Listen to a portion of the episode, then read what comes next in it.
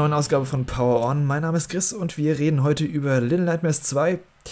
Dafür an meiner digitalen Seite wie immer der Robert. Moin Robert. Hi. Um direkt ins Thema einzusteigen, äh, Little Nightmares 2 ist, wie der Name schon sagt, der Nachfolger von Little Nightmares. Wurde wieder vom schwedischen Entwickler Tasia Studios entwickelt oder Tasia. Vertrieben von Bandai Namco. Wurde Anfang des Jahres, äh, genau gesagt am 11. Februar, für im Grunde ja, eigentlich alle aktuellen Systeme, PC, PS4, Xbox One und Switch veröffentlicht. Ein paar Monate später gab es dann auch noch einen Patch mit Verbesserungen für PS5 und Xbox Series. Ich hatte das Game relativ zeitnah zum Release gespielt und du jetzt vor wenigen Wochen, deswegen haben wir gedacht, es bietet sich an, dass wir hier so einen kleinen Review-Cast dazu machen, weil es dann doch ein ganz äh, interessanter und kurzweiliger Titel ist. Mhm. Bevor wir aber jetzt mit dem Gamer selbst einsteigen, sollten wir vielleicht so ein bisschen, ja, so kurz über unsere Erfahrungen und Erwartungen zum Game reden. Also, wie sah es bei dir aus? Wie bist du an Little Nightmares 2 rangegangen? Hast du den Vorgänger gezockt? Hast du Vorkenntnis zur Serie oder wie sah es bei dir aus? Ja, also den Erstling, den hattest du mir hier am Podcast tatsächlich empfohlen. Ich glaube, das war auch so ein Jahresrückblick-Cast, wo der mhm. zur Sprache kam. Und ähm, ja, da, da klang eigentlich deine Beschreibung ganz ansprechend für mich. Also so ein 2D-Puzzle-Plattformer mit irgendwie, ja, so einer ganz eigenen Atmosphäre, ziemlich dichte Atmosphäre. Ähm, ja, das, das fand ich klang sehr spannend und dann gab es den ersten Teil mal im Sale und dann habe ich den, ja, mal einfach mal mitgenommen für kleines Geld. Den gibt es auch tatsächlich relativ häufig im Sale.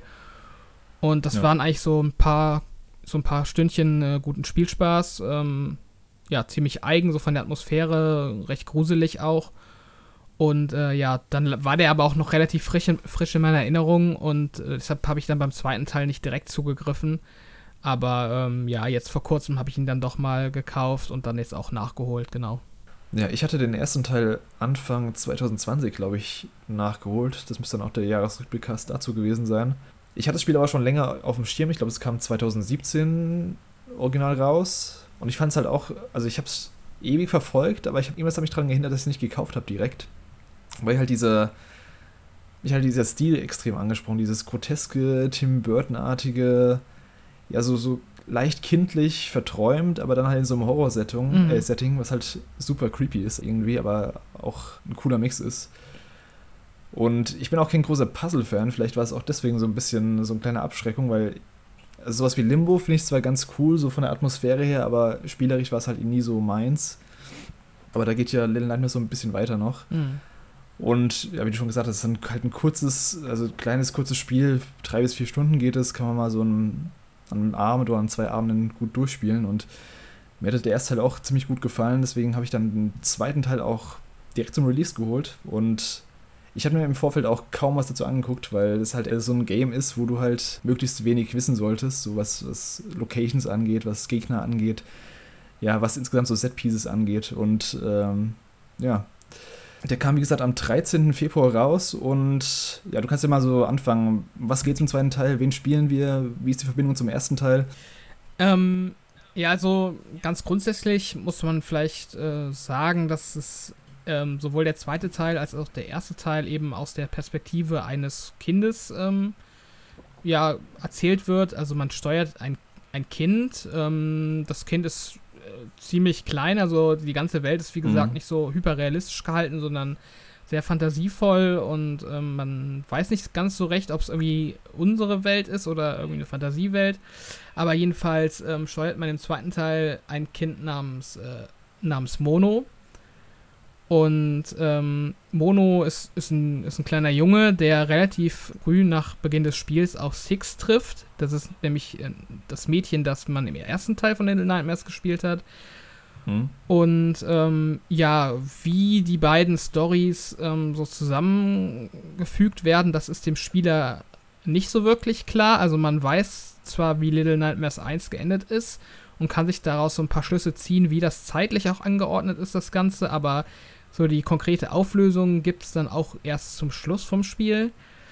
Ähm, aber es gibt auf jeden Fall eine, eine, Verbindung zwischen den beiden Teilen. Das ist jetzt nicht nur im Namen, sondern das ist auf jeden Fall auch eine Story-Verknüpfung. Äh, ich glaube, wir können sogar sagen, weil ich glaube, das ist sogar im Pressematerial. Also es, es spielt zeitlich vor dem ersten Teil. Ja. Ähm, ist quasi ein Sequel, aber es spielt vor dem ersten Teil geschichtlich. Und ja, du hast schon gesagt, wir im ersten Teil haben wir nur Six gespielt, das kleine Mädchen mit den schwarzen Haaren. Jetzt im zweiten Teil spielen wir Mono.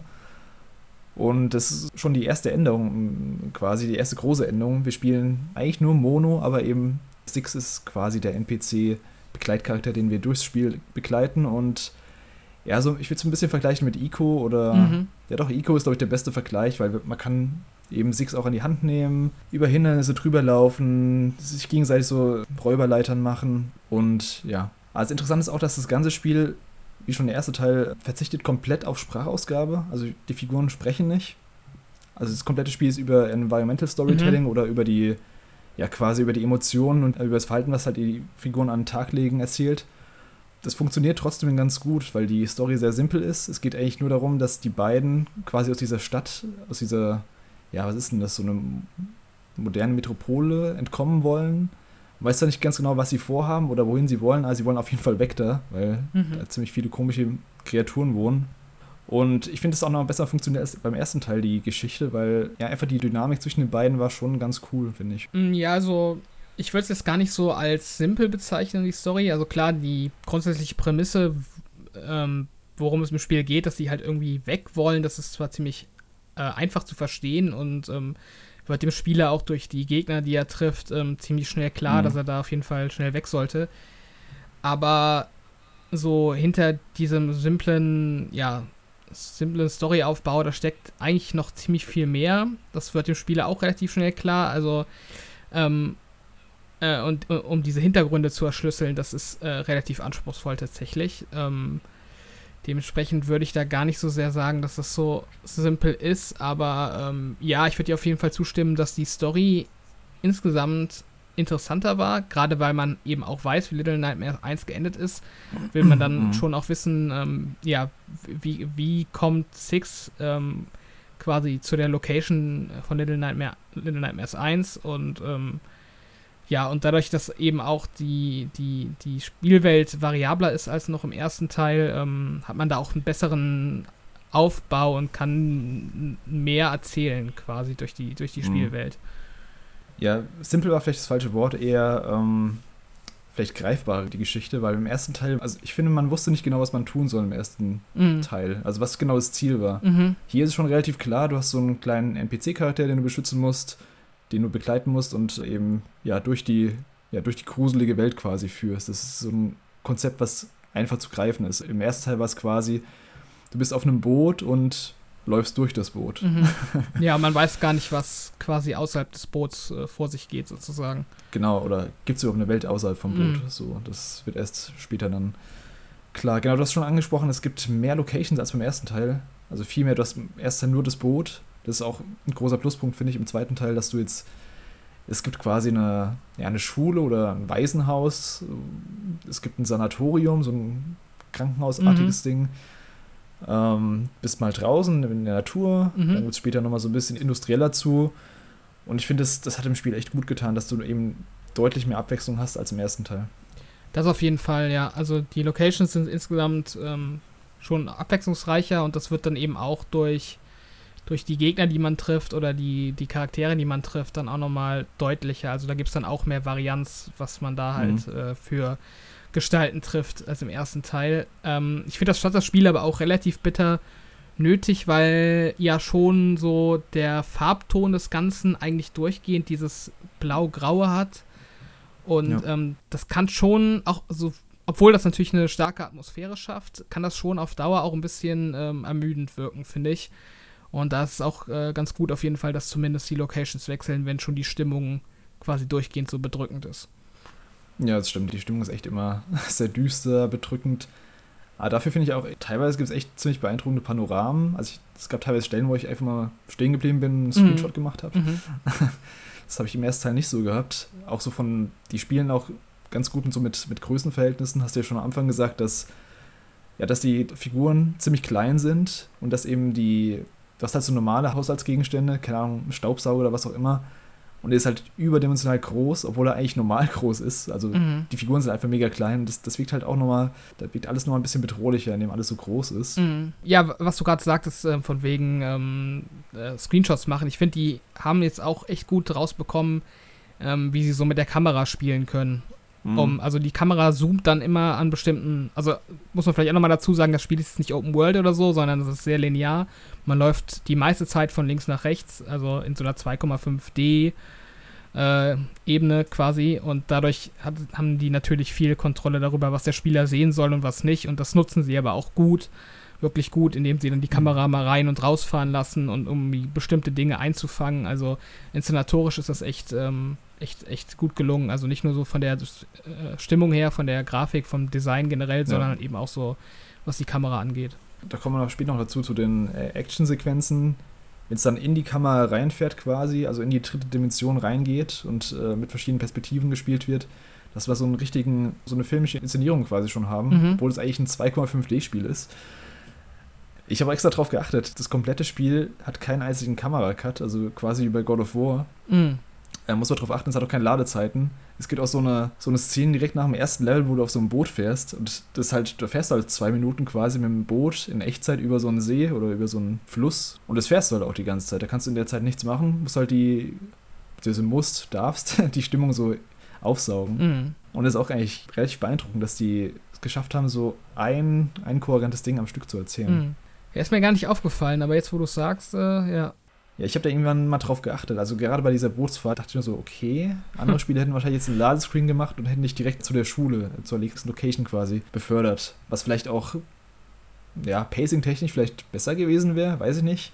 Aber auf jeden Fall ganz interessant. Muss auch mal generell sagen, dass das Spiel, also es ist vom relativ kleinen Studio entwickelt worden, aber ich finde, es sieht halt echt richtig gut aus, was so Beleuchtung angeht und äh, mhm. ja auch grafisch generell. Also das war schon, der erste Teil sah schon ziemlich gut aus, aber jetzt haben sie echt nochmal eine Schippe draufgelegt. Mhm. Was ich auch richtig gut fand, war so die Physik generell. Also wenn du Gegenstände mhm. aufhebst, die fallen immer richtig physikalisch ansprechend um und hin oder ähm, auch so Animationen generell. Da gibt es dann später so ein, so ein paar Gegner, die sich echt super creepy bewegen und äh, also das ganze Spiel wirkt sehr hochwertig so in, in, seiner, in seiner Animationsqualität. Du hast nie das Gefühl, dass die jetzt irgendwie irgendeine Bewegung des Spielers oder irgendeine Aktion des Spielers nicht bedacht haben, sondern quasi ja. egal, was man macht, es, es, es, es funktioniert halt irgendwie und man wird halt gar nicht so aus dem Spiel gerissen, dadurch, dass er irgendwie, weiß ich nicht, irgendwas glitscht, irgendwie, also zwei Objekte irgendwie ineinander glitschen oder irgendwie durchklippen oder mhm. so, sowas gibt es halt gar nicht. Also es wirkt halt echt super poliert, das ist echt schon beeindruckend, gerade für so ein kleines Studio. Dazu kommt halt auch noch ein richtig gutes Sounddesign generell, also nicht nur also sie sind sehr dezent, was Musik angeht. Sie haben so ein Main-Theme, was sie immer ab und zu einstreuen. Aber das passt dann, finde ich, auch ziemlich gut, weil das sehr creepy ist. Mhm. Aber so generell, also Musik kommt fast gar nicht vor. Es sind eher so, eher so Atmogeräusche und einfach nur dieses, keine Ahnung, wenn du so in der Schule bist und durch einen Gang läufst, durch so einen leeren Gang und du hörst quasi dein, deine Schritte so nachhallen. Mhm. Oder hörst im Hintergrund irgendwelche, irgendwelche Kreaturen rumlaufen. Das ist schon, schon fett gemacht auf jeden Fall.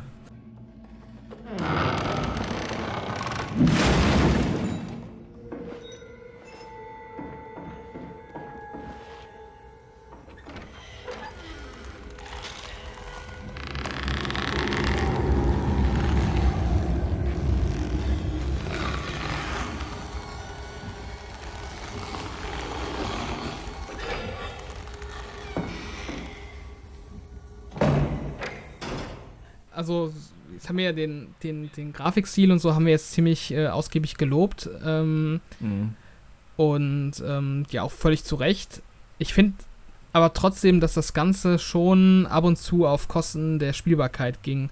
Also gerade dadurch, dass es so düster war, fand ich es teilweise ein bisschen schwer, so zu erkennen, wo genau ich jetzt hin soll, wo ich was mhm. aufheben kann. Äh, ich habe dann auch teilweise irgendwie Sachen übersehen ähm, wodurch ich dann gestorben bin und dann quasi erst, äh, ja, darauf aufmerksam wurde, dass es da irgendwie einen anderen Weg gab. Also, ähm, ich finde, die, diese gute Inszenierung geht dann schon teilweise ein bisschen auf Kosten, äh, auf Kosten der Übersichtlichkeit vom Spiel.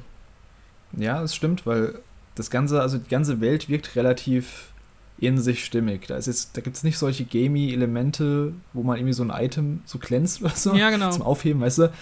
Diese ganzen Hilfen, die du in anderen Spielen hast, die, die gibt es hier nicht. Die musst du halt selber herausfinden.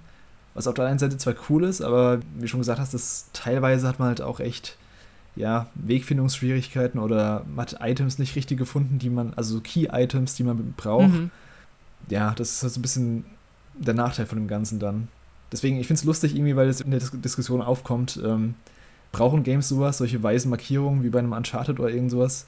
Manchmal ja schon scheinbar, aber ja. ja, hat alles seine Vor- und Nachteile auf jeden Fall. Ja, und das war jetzt halt auch nur, nur in Anführungszeichen so ein 2,5D-Spiel. Also, ich meine, also ich bin eigentlich auch nicht so der Fan von dann, also gerade wenn so Uncharted oder so diese, diese weißen Markierungen irgendwie an den Wänden, dass du halt genau weißt, ah, okay, mhm. da darf ich jetzt hingreifen beim Klettern, so, das mag ich eigentlich nicht, wenn ich es halt selber irgendwie spiele.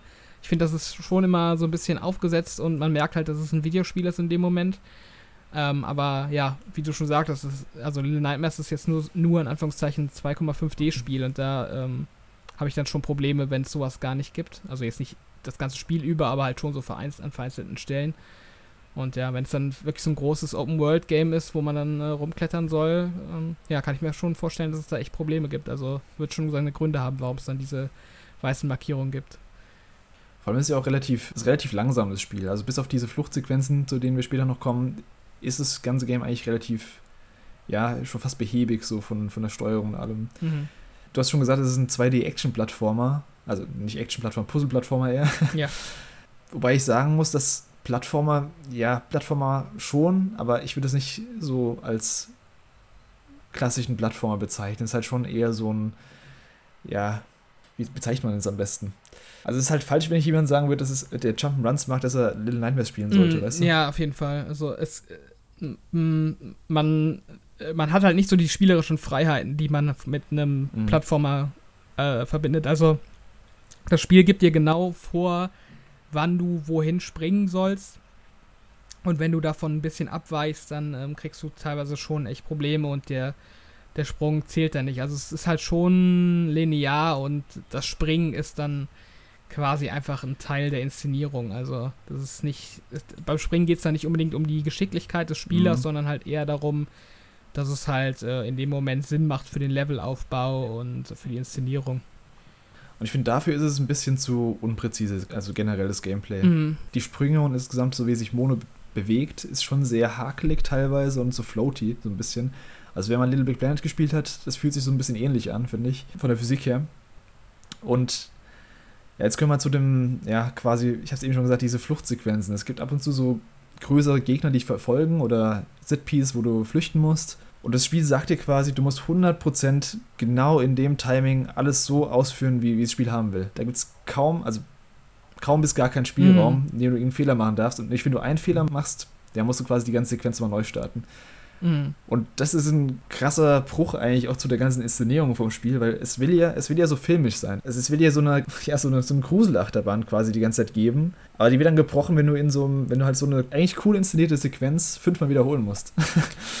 Was halt super schade ist, weil die, die Szenen sehen echt richtig gut aus, wenn sie am Stück, also wenn du am Stück durchbekommst, das ist super beeindruckend teilweise und auch nervenaufreibend, aber wenn du halt, ja, wenn du eine Sekunde zu spät springst mhm. oder irgendwie daneben springst, dann kannst du es gleich nochmal wiederholen und äh, irgendwann verliert es auch an Grusel und auch an Reiz, wenn du es zu oft machst. Ja, das wäre auch so mein größter Kritikpunkt am Spiel auf jeden Fall. Also es gab echt, also nicht nur eine Handvoll Stellen im Spiel, sondern wirklich einige Stellen im Spiel, wo ich der Meinung bin, dass es schon in Trial and Error übergeht. Also Seg mhm. so Segmente, wo du eigentlich, also du kannst halt durch Glück es beim ersten Mal richtig machen, aber es gab wirklich Stellen, wo ich der Meinung war, das hätte halt auch zählen müssen oder hätte funktionieren müssen. Und ähm, das Spiel hat es mir dann nicht, nicht gegönnt. Also ich habe es dann nicht so gemacht, wie die Entwickler wollten und dann musste ich leider neu starten. Ähm, ich erinnere mich da ganz am Anfang vom Spiel, in, dieser, in diesem Waldlevel, das ist wirklich der Anfang vom Spiel, der halt kein großer Spoiler, da muss man am Ende von so einer Fluchtsequenz in so, ein, in so eine Hasenhöhle oder so eine Fuchshöhle reinspringen.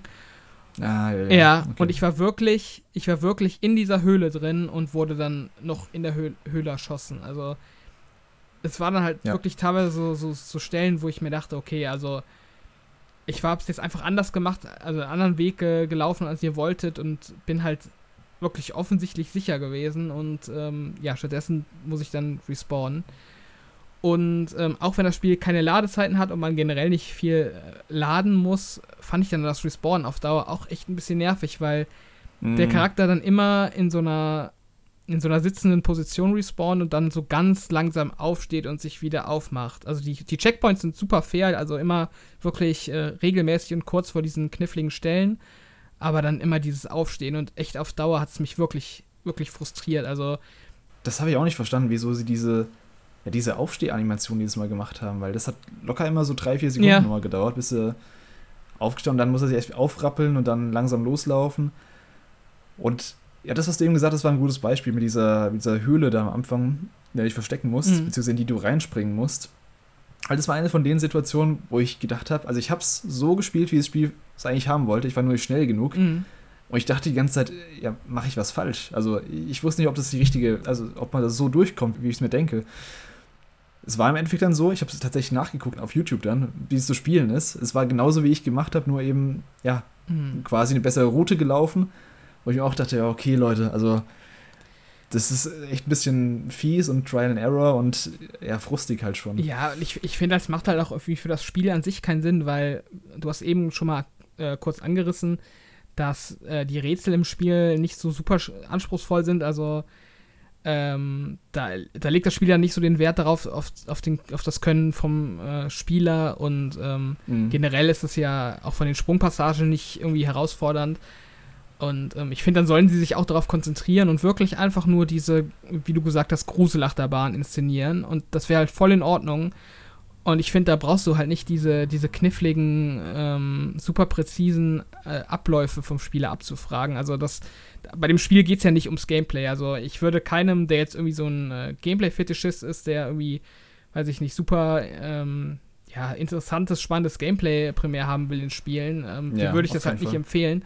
Und ähm, dann sollen sie da auch mal also fünf Grade sein lassen und dem Spieler halt auch ein bisschen mehr äh, Spielraum lassen ähm, und da nicht so immer so äh, direkt äh, den, den Checkpoint äh, äh, reaktivieren, wenn der Spieler mal was anders macht, als sie wollen. Also ich, ich finde, das passt auch irgendwie nicht zusammen zur restlichen Philosophie vom Spiel. Ja, da können wir vielleicht gleich mal zum nächsten, also meiner nach dem zweiten großen Kritikpunkt oder vielleicht ja mit dem größten auch auch den Kämpfen im Spiel. Im Gegensatz zum ersten Teil kann man jetzt sich mit ähm, Mono verteidigen. Mhm. Man findet ab und zu so, ja, so Eisenrohre oder auch so, so Äxte, die man aufheben kann, die man dann so hinter sich herschleift, weil, weil die Axt zu groß ist meistens. Das sieht ganz cool aus, auch vom Audiovisuellen ist es gut gemacht. Aber es ist alles so träge, also super träge. Mhm. Bis du mit, dem Schlag ausholst, dauert es erstmal irgendwie zwei Sekunden. Und teilweise kommen da, also gerade Stichwort Schwule, kommen da halt super aggressive und äh, schnelle Gegner. Und du musst quasi schon im Vorhinein denken, wann du mit dem Schlag ausholst, während die noch in ihren Animationen mhm. drin sind, während sie auf dich zu. Also du musst quasi vordenken. Und das kannst du noch nicht wissen, wenn du die Abläufe von den Gegnern nicht kennst. Mhm. Also wenn du zum ersten Mal gegen so gegen diese Kinder, gegen, gegen diese Keramikkinder da kämpfst, ja.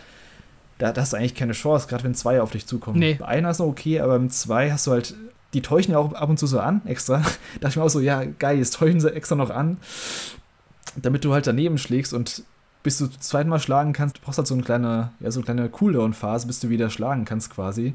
Weil eben, ja, die Axt ist halt so schwer, dass du, dass du sie halt nur langsam schwingen kannst. Und dann halten sie halt auch noch drei Schläge aus. Ja. ist auch sowas. Du bist selbst mit einem Schlag tot. Also wenn du einen Fehler machst, bist du raus und kannst das ganze Ding nochmal starten. Aber Gegner haben teilweise irgendwie drei oder mehr Leben und das ist halt. Mhm.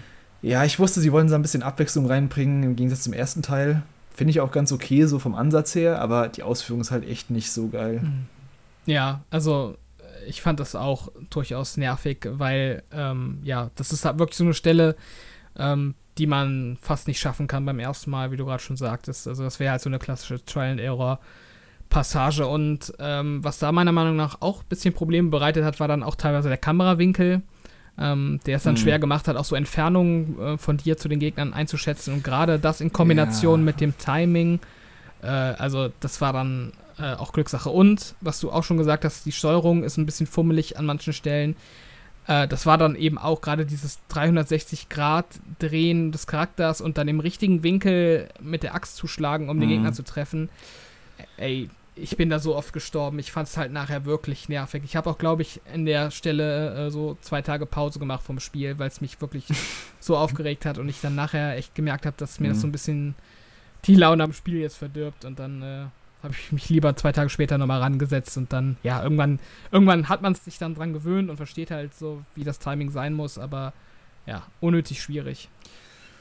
Ja, wie gesagt, an der Stelle beißt sich das Spiel halt selbst, weil es auf der einen Seite so eine, ja, so eine filmische Inszenierung haben will mit dieser 2,5D, 3D-Kamera.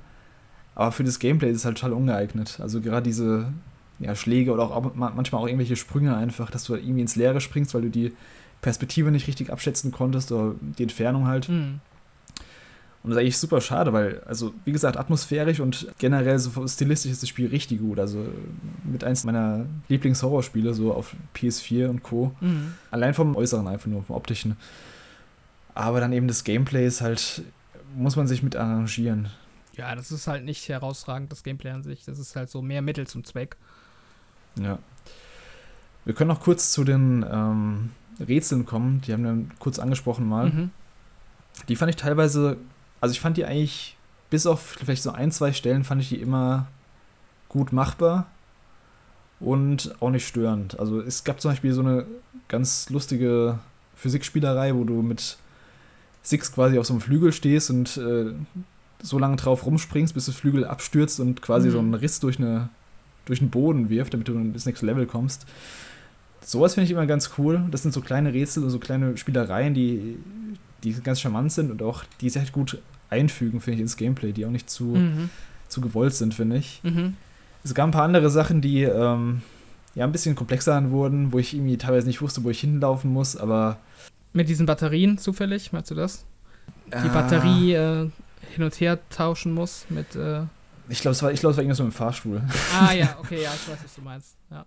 Da muss man dann irgendwie ein bisschen um die Ecke denken und quasi auf den Fahrstuhl draufspringen, während der mhm. gerade runterfährt. Das war also, ja, ein bisschen um die Ecke gedacht. Das hat mich ein bisschen genervt zuerst, aber eigentlich war es auch ganz cool, das Rätsel, was man gerafft hat dann. Ja, also ich finde die Rätsel auch in Ordnung. Also ich, ich mag es auch, dass die äh, schon so in die Spielwelt äh, logisch integriert sind. Also du hast nie dieses äh, Zelda-Syndrom, so von wegen zündet drei Fackeln an, dann geht die Tür auf.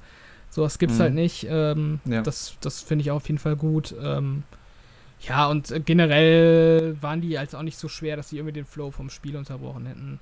Was ich mir vielleicht gewünscht hätte, gerade wenn man ähm, ja im zweiten Teil dann zu zweit unterwegs ist mit diesem äh, KI-Partner, ähm, ich finde, da hätte man schon ein bisschen mehr draus machen können, gerade auch so in Rätselhinsicht. Ähm, das ist jetzt spielerisch nicht so wirklich, äh, nicht so wirklich stark integriert, also dass man da einen zweiten Charakter hat. Gerade weil ähm, Six ja auch eigenständig agiert, ziemlich viel und dann auch schon mal von sich selbst aus zu dem Punkt hinläuft, wo sie dann gebraucht mhm. wird, ohne dass der Spieler da irgendwie quasi selber drauf kommen muss. Ähm, äh, Finde ich, hat man da ein bisschen Potenzial liegen lassen, was so die Rätsel angeht. Aber ja, alles in allem waren die schon äh, nett, um ja auch ein bisschen mehr Abwechslung äh, zu bereiten. Also geht voll in Ordnung.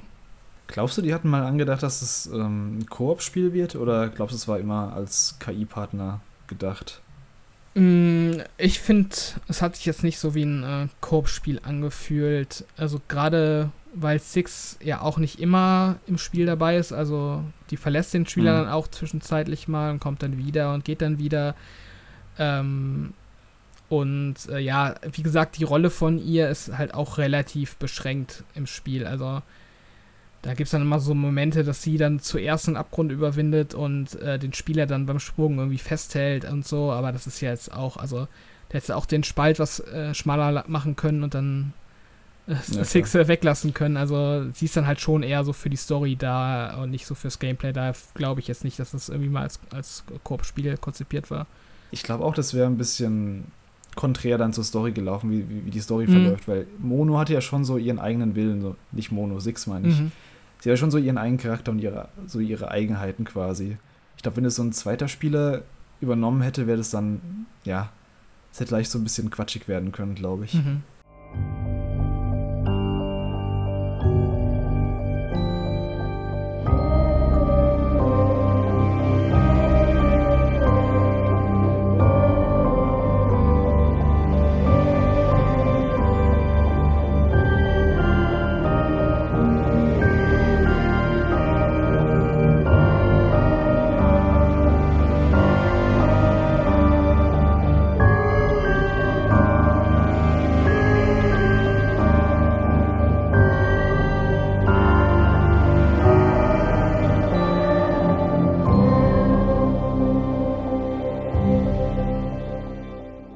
Was sagen wir jetzt so als Fazit? Also, würdest du empfehlen, Little Nightmares 2? Ich würde das äh, ja schon empfehlen. Also, mhm. wer eben so, so atmosphärische Spiele mag, ähm, wer ein bisschen Horror mag, aber jetzt auch nicht zu gruselig und wer halt auch mag, wenn Spiele so einen ganz eigenen Stil haben und nicht aussehen wie jedes andere Spiel und nicht funktionieren wie jedes andere Spiel, ähm, der wird da auf jeden Fall seinen Spaß dran haben. Also ich kann das eigentlich mhm. Leuten empfehlen, wenn das jetzt für, wenn das jetzt interessant klang und man eben äh, ja, Gefallen daran findet, was wir jetzt erzählt haben, dann äh, sollte man sich das schon mal angucken. Vielleicht mit dem ersten Teil anfangen, weil den gibt es echt immer günstig zu haben und ist halt auch eine gute Grundlage für den zweiten Teil, aber sich die, die Reihe insgesamt äh, mal anzuschauen, das ist auf jeden Fall eine Empfehlung von mir. Wobei ich sogar sagen würde, also ich finde, du kannst eigentlich auch mit dem zweiten Teil anfangen. Das macht eigentlich nicht so viel Unterschied. Also klar, du hast so ein paar Anspielungen und sowas vom ersten Teil, ein paar Dinge, die du besser verstehst oder wo du sagst, ah, okay, mhm. da passiert das und das, aber im Grunde kannst du auch Teil 2 spielen und dann nach Teil 1 spielen, weil also die spielen ja chronologisch mhm. nacheinander. Also ja, kann, kann man auch, schon. ja. Mhm. Ja, insgesamt finde ich auch, also es ist ein kurzweiliges, schönes Horrorspiel. Das hat man auch gut in ein, zwei Abenden weggespielt. So, ich glaube, ich habe beim ersten Mal vier bis fünf Stunden gebraucht. Ja, so um den Dreh. Ähm, wem der erste Teil gefallen hat, sowieso. Also so ein Indie-Game, 2,5D in dem Stil, auf der grafischen Qualität vor allem, gibt es halt auch nicht so viel. Ja, das stimmt. Also, ja. Ich weiß nicht, ob da was anderes noch rankommt, aber Little Nightmares 2 ist da schon relativ einzigartig, in, zumindest in der Hinsicht. Mhm. Und ja, also wer so ein bisschen Bock drauf hat, sich so in so eine skurrile, abgedrehte Welt, also muss ich echt nochmal betonen, weil die, die Welt ist halt echt super gut gemacht. Also super ähm, bedrückend eigentlich. Bedrückend ist das richtige Wort. Mhm. Ist alles so ein bisschen trostlos. Du weißt auch nicht genau, was abgeht, was mit den Leuten passiert. Überall mhm haben wir gar nicht angesprochen bisher, die, die ganzen Menschen, in Anführungszeichen, die da rumlaufen, das sind alles so, ja, Puppen oder Keramikpersonen, teilweise, mhm. manchmal sind es auch so komische Wesen aus, es sieht aus, als wären sie so aus Knetmasse gemacht. Ja. Und es ist auf jeden Fall extrem gut und bedrohlich, so vom Arzt sein. Mhm. Und es ist halt auch nicht nur, dass es irgendwie so eine, so eine bedrückende Optik hat und das war's dann, sondern ich finde, ähm, das ganze Setting äh, und das ganze Design, das macht halt auch irgendwie Lust darauf, sich darüber Gedanken zu machen und irgendwie ja. herauszufinden, was ist in dieser Welt passiert, warum sehen die Leute alle so aus, ähm, mhm. was steckt dahinter. Auch wenn das das Spiel nicht so wirklich konkret beantwortet, ähm, bekommt der Spieler auf jeden Fall Lust, da irgendwie ja, näher einzutauchen. Also es ist jetzt nicht bedrückend in dem Sinne so, oh Gott, ich bin froh, wenn es vorbei ist, sondern mhm. schon so motivierend bedrückend, wenn das Sinn macht. Also ja. Ja, das hast du eben richtig gesagt. Also ich finde auch, man hat richtig Lust gehabt, herauszufinden, was mit der Welt passiert ist. Und ich finde, die Entwickler haben sich da auch, ja, sie haben es einfach gemacht, aber ich finde, sie haben es auch richtig gemacht, indem sie halt keine, keine Texte und keine Sprachausgabe ins Spiel gesteckt haben. Das, das wertet das Ganze, finde ich, ziemlich auf. Mhm. Wenn nichts erklärt wird, dass du quasi deinen eigenen, ja, deine Schlüsse ziehen musst. Ja, ich hätte mir ab und zu vielleicht ein bisschen mehr Hilfestellung äh, gewünscht beim Interpretieren, aber ja, ich kann es auf jeden Fall respektieren, dass sie das eben so dann inszenieren und ähm, ja, hat ja auch seinen Sinn und Zweck und funktioniert ja auch über weite Strecken sehr gut. Mhm. Ja, so das Ende ist ein bisschen komplexer, wollen wir hier jetzt nicht spoilern für all die es noch nachholen wollen, aber ja, das ist, lohnt sich, finde ich, auf jeden Fall, da mal reinzuschauen. Und ich finde, also ich glaube, inzwischen ist es auch nochmal günstiger geworden, weil es war schon zu, zu, zum Release nicht so super teuer. Ich glaube, 30 Euro. Mhm. Inzwischen kriegt man es wahrscheinlich für 15 bis 20 oder sowas. Kann man auf jeden Fall mal reinschauen. Ähm, ja, wie gesagt, die großen Kritikpunkte haben wir jetzt auch schon genannt. Und es gab ja zum ersten Teil über die Jahre relativ viel DLC. Zum zweiten Teil ist aber bisher noch nichts angekündigt, oder? Ich habe nichts mitbekommen, nee. Ich glaube nicht. Das finde ich schon interessant, weil der erste hat, glaube ich, vier große DLCs oder sogar mehr. Mhm. Oder also drei bis vier, irgend sowas. Und Bandai Namco hat auch schon gesagt, sie wollen die Reihe weiter fortführen. Also ich frage mich, ob es was mit Corona zu tun hat oder damit, dass ähm, der Entwickler gesagt hat, ja, sie arbeiten jetzt nicht mehr an Little Nightmares, sondern an einer neuen IP. Mhm. Vielleicht haben sie da so einen Vertrag gehabt, dass sie gesagt haben, okay, nur das Spiel jetzt und dann kein DLC mehr. Mhm. Aber schon krass, dass da nichts mehr kommt. Ähm, ich glaube schon von der Franchise an sich werden wir schon noch auf jeden Fall noch was sehen in ein paar Jahren wieder, weil ich glaube, es ist erfolgreich gewesen und ist auch gut angekommen bei den Leuten mhm. wieder. Und ähm, ja, würdest du dich freuen auf eine Nachfolge? Ähm, ja, also ich muss sagen, ich, also Stand jetzt bin ich jetzt zumindest, also mir hat das Spiel sehr gut gefallen, das mal vorweg. Ich, das hat damit nichts zu tun, aber ich bin auch so ein bisschen gesättigt von, von diesem Setting und mhm. von dieser Geschichte. Also, ähm, ich finde, da müssen sie schon irgendwie was anders machen. Vielleicht wirklich ein neues Setting oder neue Charaktere, ähm, um das Ganze nochmal aufzuwerten, weil, äh, nicht aufzuwerten oder zu, aber zumindest irgendwie einen anderen Blickwinkel darauf zu verschaffen, weil es halt schon, ja, es ist schon äh, nicht leichte Kost, äh, so ein Little Nightmares und, ähm, ja, so einen dritten Teil würde ich mir wahrscheinlich in ein paar Jahren schon geben, aber ich, ich brauche den jetzt nicht nächstes Jahr. Also da sollen sie sich ruhig Zeit lassen, sich was Cooles überlegen und dann schaue ich mir das auch gerne wieder an. Ich glaube, wenn, dann wird es auch noch eine Weile dauern, weil jetzt, wie gesagt, der erste kam 2017 raus, der zweite jetzt 2021. Es waren halt fast vier Jahre dazwischen. Mhm. Und ich frage mich halt auch, wie, wie weit man das gleiche Konzept jetzt führen kann noch. Also sie haben halt im zweiten Teil jetzt schon ein paar, also mit neuen Locations so ein bisschen versucht, das aufzulockern. Aber im Grunde war es ja trotzdem dasselbe. So, du kommst in so ein mhm. Gebiet rein, hast du quasi deinen einen Endboss, der dich ab und zu so verfolgt, hast du deine Schleichpassagen, da hast du so ein paar Rätsel mittendrin. Jetzt haben sie eben noch den, den KI-Partner dazu gepackt, aber ja, für den dritten Teil frage ich mich echt, was sie da noch machen können, weil vielleicht ein kompletter Settingwechsel irgendwie. Mhm. Ja.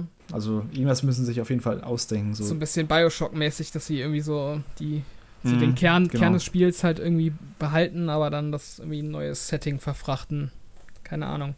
Schwierig auf jeden Fall, aber es ist ja zumindest so, ähm, ich glaube, dass Bandai äh, ziemlich viel Wert auf das Franchise legt und ja, die Fanbase mhm. ist ja mhm. ziemlich groß. Also ich glaube, noch bevor du mir das empfohlen hast damals, ha, habe ich auf der Gamescom ähm, den Stand von Little Nightmares 2 gesehen und ich konnte bis dato quasi gar nichts damit anfangen. Also ich hatte da gar keine Berührungspunkte mit und habe dann nur diesen doch ziemlich großen Stand gesehen und dann eben auch ähm, ja ziemlich ziemlich viel äh, Pohai drumherum, also dann so so, so, so mhm. Cosplayer und so. Und es war auch echt immer eine lange Schlange bei dem Stand.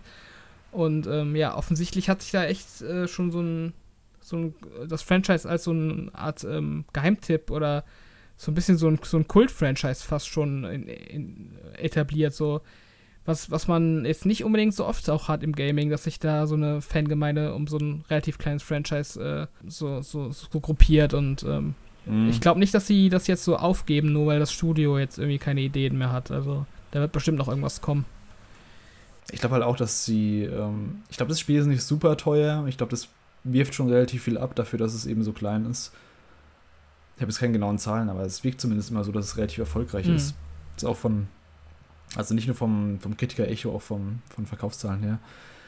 Ja, ein neues Studio muss man halt sehen. Das ist halt zum einen natürlich der Vorteil, dass sie jetzt was komplett Neues machen können als neues Studio. Sie müssen sie, also das wäre zumindest mein, mein Gedanke, dass sie, sie müssen sich nicht direkt jetzt an dem ersten und zweiten Teil so mega fest dran klammern, von der Ausrichtung her.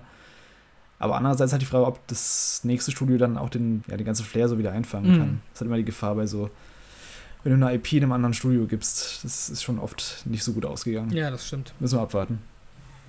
Ich glaube aber, dann sind wir am Ende, oder hast du noch irgendwelche Gedanken? Nee, also ich finde, ähm, jetzt sollen die Leute ruhig äh, Little Nightmares spielen. ja, das finde ich auch. Dann ähm, vielen Dank an ja, dich da draußen, ja du, der bis hierhin zugehört hat. Äh, wenn du uns supporten willst, folg uns gerne auf Twitter at PowerOncast und abonniere uns auf Spotify und YouTube. Das wäre auf jeden Fall super hilfreich. Alle Folgen und wo wir sonst zu finden sind, gibt es ansonsten ganz einfach auf poweroncast.de und ja, dann sage ich bis zum nächsten Mal. Jo, wiederhören. Ciao, ciao.